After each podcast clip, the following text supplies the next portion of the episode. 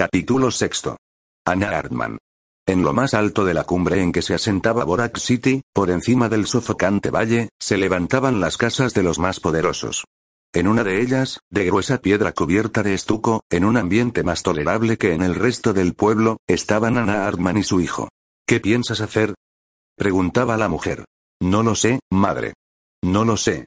No esperaba que ocurriese una cosa semejante.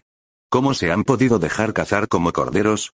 Porque estaban acostumbrados a que todos fueran corderos y solo ellos eran lobos, replicó la mujer, y no se dieron cuenta de que se les contagiaba el corderismo de los otros, y al llegar un lobo de veras, no ha distinguido entre unos y otros corderos. Ya te lo advertí. Los acostumbraste a la vida fácil.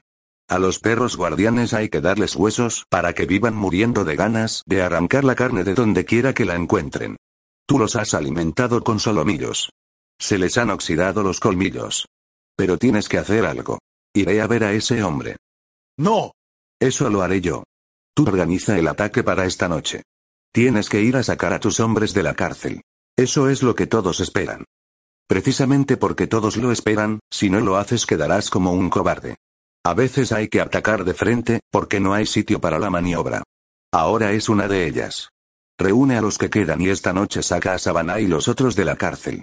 Y a ese viejo comisario. Lo ahorcas del dintel de una puerta. Dicen que dispara como nadie. Es un riesgo que debe correrse. No hay opción. No puede haber más que atacar y recobrar el prestigio. Aún nos tienen miedo. Están asustados del éxito que han obtenido. Esperan una reacción violenta. Organiza a la gente. Yo iré a hablar con ese sheriff. Tengo ganas de ver qué clase de hombre es. Dejando a su hijo reuniendo a sus hombres, Ana subió a un coche jardinera y, guiando por sí misma los caballos, bajó a Borax City, por la serpenteante carretera, pasando ante las casas de Kim Borax y Cardenales. Un sol que, de tan amarillo parecía blanco, lo inundaba todo con sus rayos. Soplaba un viento suave, menos sofocante que en el fondo del valle. Los achacados techos de Borak City se extendían en la ladera de la montaña. Ana odiaba aquel seco paisaje, aquella tierra calcinada por un sol implacable, un sol que llegaba sin tropezar con el filtro de ninguna nube. Qué distinto de su tierra. Ni hierbas, ni matorrales, ni bosques. Solo polvo, sol y calor. Y la carga abrumadora de un pasado que no se resignaba a quedarse enterrado. Dejó el coche ante la puerta de la cárcel y entró en ella, sin llamar. Buenos días, señora, saludó el nuevo comisario. ¿A qué debo tanto honor? No malgastemos el tiempo, replicó Ana, estudiando al extraño viejo que estaba ante ella. He venido a hacerle una proposición. Se la voy a hacer. Conteste sí o no, pero deprisa. Supongo que antes me hará la proposición, ¿no? ¿O quiere que le diga que sí o no sin saber a qué? ¿Cuánto dinero quiere?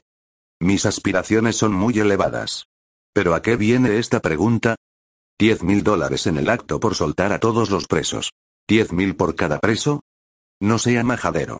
Los cinco no valen diez mil dólares. Pero antes de tomar ninguna medida extrema he creído conveniente hablar con usted. ¿Para quién trabaja? Para mí. Eso es bueno. Si solo busca su conveniencia, verá que le conviene estar a nuestro lado. ¿Cuál es su lado? ¿La California Nevada? ¿Cuál iba a ser? Trabajando para nosotros y haciendo lo que nos conviene, saldrá ganando. Le dejaremos vivir en paz si usted nos deja vivir tranquilos. Cierre los ojos y no meta en su cabeza la idea de que ha nacido usted para salvar al mundo. La verdad, señora, es que soy hombre muy tímido y siempre me ha turbado hablar con señoras. ¿Usted quién es? Soy la madre de, Frank Cartman. Pues que venga él a hablar conmigo. Tal vez me deje convencer. Los hombres llegamos más fácilmente a un acuerdo, entre nosotros, que si intervienen mujeres. Mi hijo no puede venir. Sea razonable en su demanda. Si quiere le pagaremos dos mil dólares mensuales a condición de que haga lo que le indiquemos. Lo primero será ir en busca del cuerpo de un agente del gobierno que pilló una borrachera y murió de una insolación.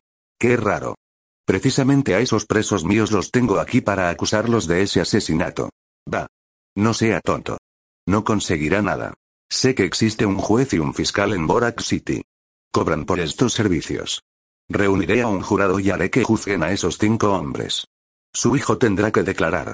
Mi hijo no declarará en ningún sitio y usted no podrá reunir más jurado que el que a nosotros nos interese. Y ese jurado solo dictará nuestro fallo. Yo también sé convencer a un jurado, señora. Sé muchas cosas. He aprendido mucho en la vida. Tal vez usted pueda enseñarme algo más. No sé, pero en cambio me interesa saber quién es usted. ¿De dónde viene? ¿Qué busca? Estoy segura de que no es lo que parece. Le han traído para una empresa superior a todas las fuerzas humanas. Sin embargo, ha empezado con buen éxito. Casualidad. Yo era el más asustado de todos. Pero como lo sabía, pude disimularlo. Los otros se encontraron asustados sin darse cuenta. Les pilló de sorpresa.